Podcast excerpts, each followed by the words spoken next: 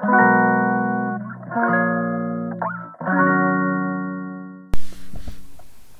んばんは。ヨガじゃない話倉本々子です、えー、久しぶりのね収録になりました、えー、なんでですかね。なんかね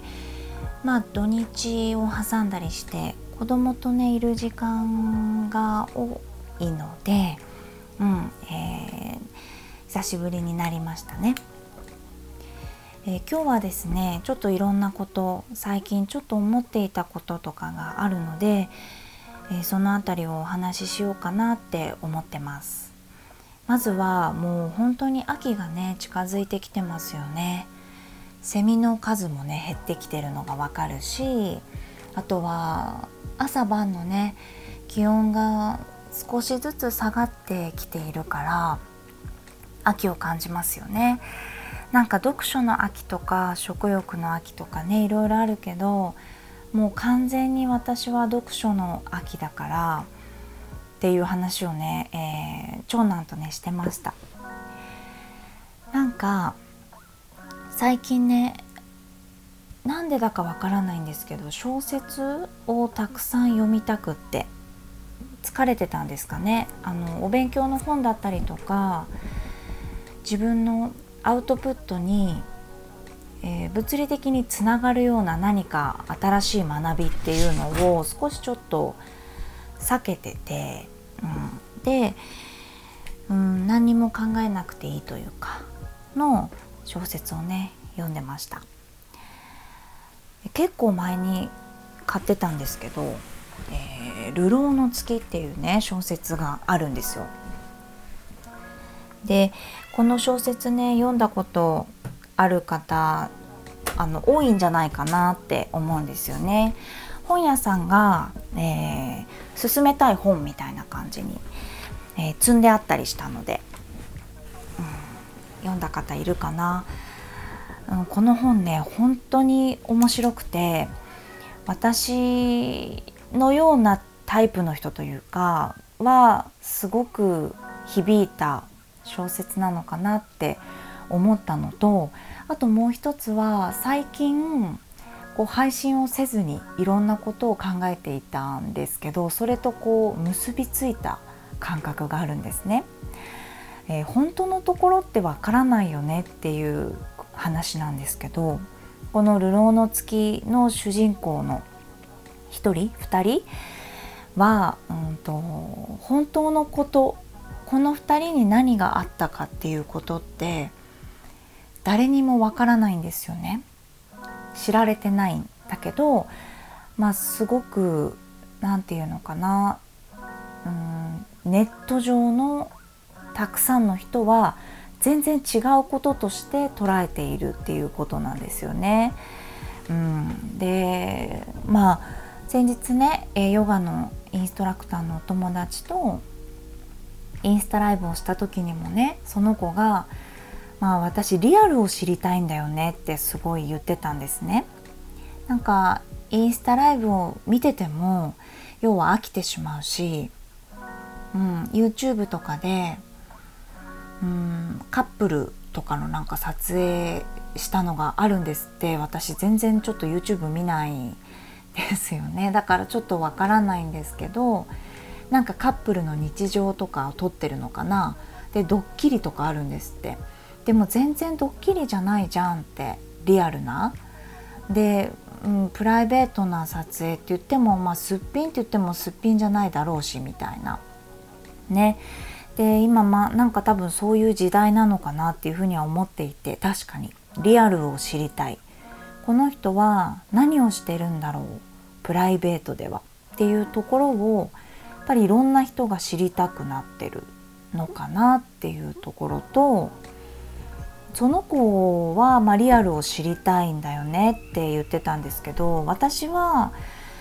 その時にねあの結構言葉を選んで私喋るタイプなので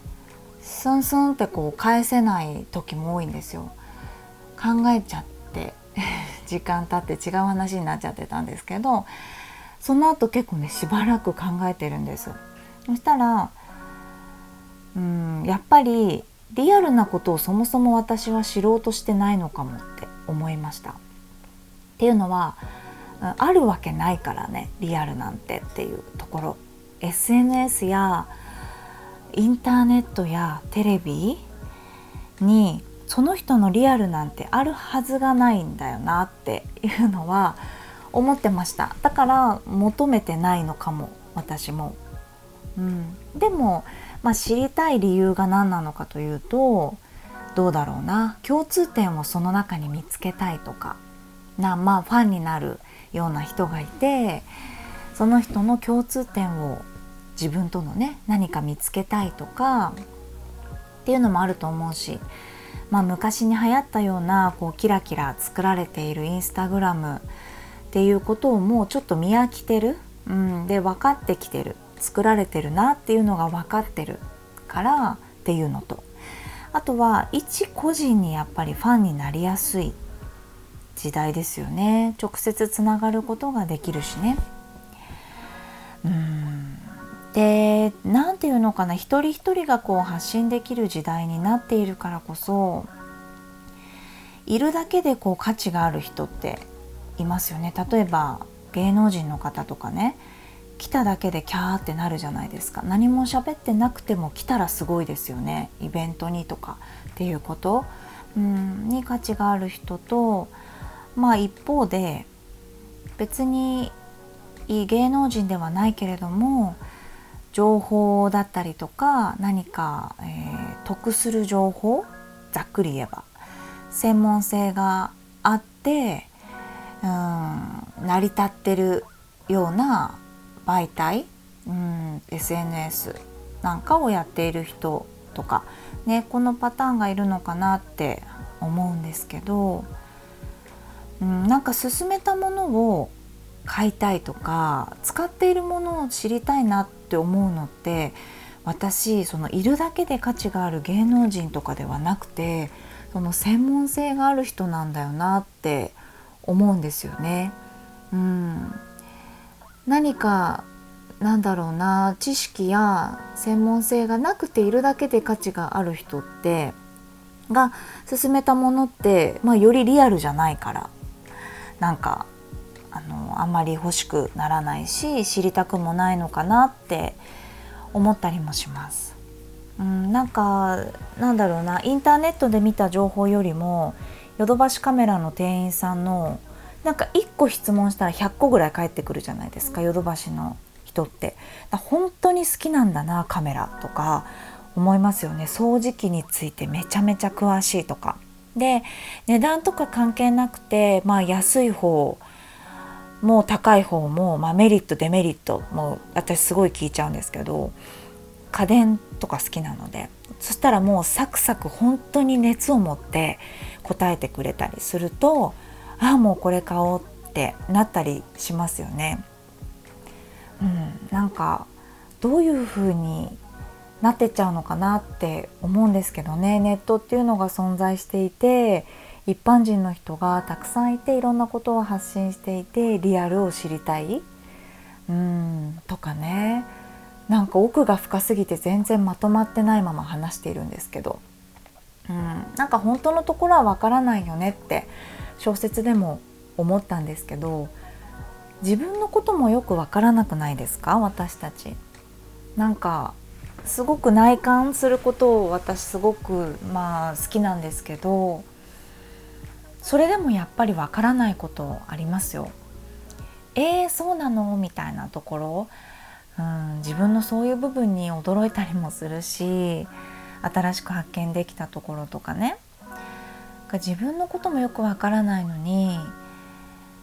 その人のリアル本当に思ってることなんて誰かがわかるはずないんだよねっていうこと。しかもそれも深く知ろうとしなくていいのかなって思ったりしてます。ね。なんか変な話きっとねどこの誰かもわからない人に SNS を通してね本当の本当に思っていること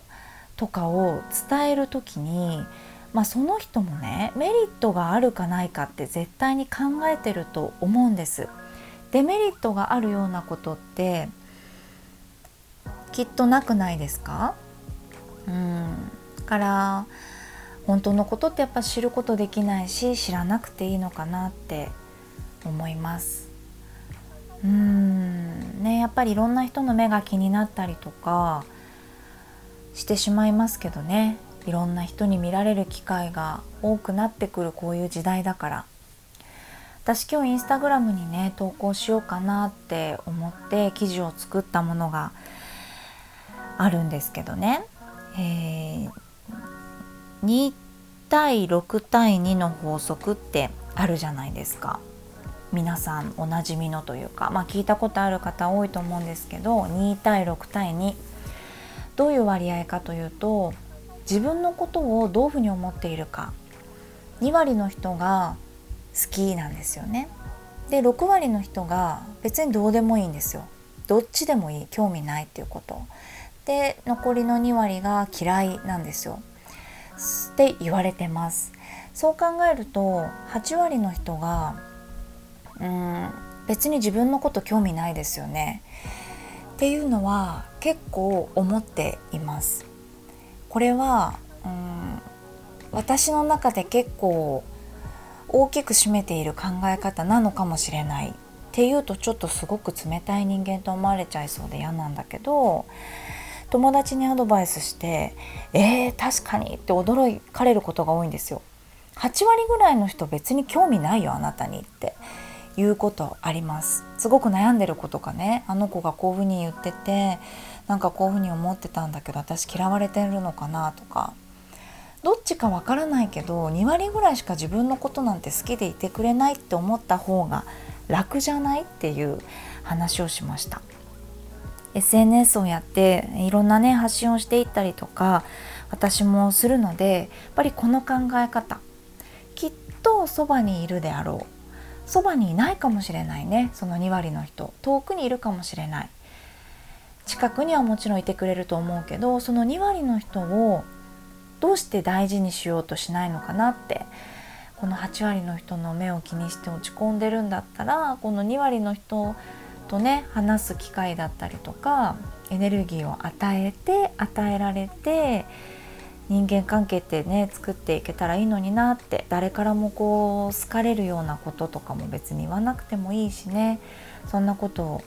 言えないしね。うん。っていうのは思いました。ちょっとねあの考えすぎちゃって 結構長いこと考えちゃってあの全然まとまってないんですよ。でもこういうことかな。私は別にリアルなことはあのいいかな知らなくても言うはずないしねっていうこと。って思ってます。うん。はい。そんなところで久しぶりのね収録になりました。ちょっとここ最近嬉しいことがやっぱり涼しくなってきてること。秋がね一番好きなので秋が近づいてることが一番嬉しいことでもあります。はい。そんなところでね今日は本当のところは分かんないよねっていうことをお話ししました。SNS をね使っててちょっと悩んじゃう人とか、えー、お友達付き合いとかでね悩んじゃってる人がいたらちょっとこれ思い出してみてくださいね。2対6対2の法則ね。はい。そんなところで今日はおしまいにしていきます。さようなら。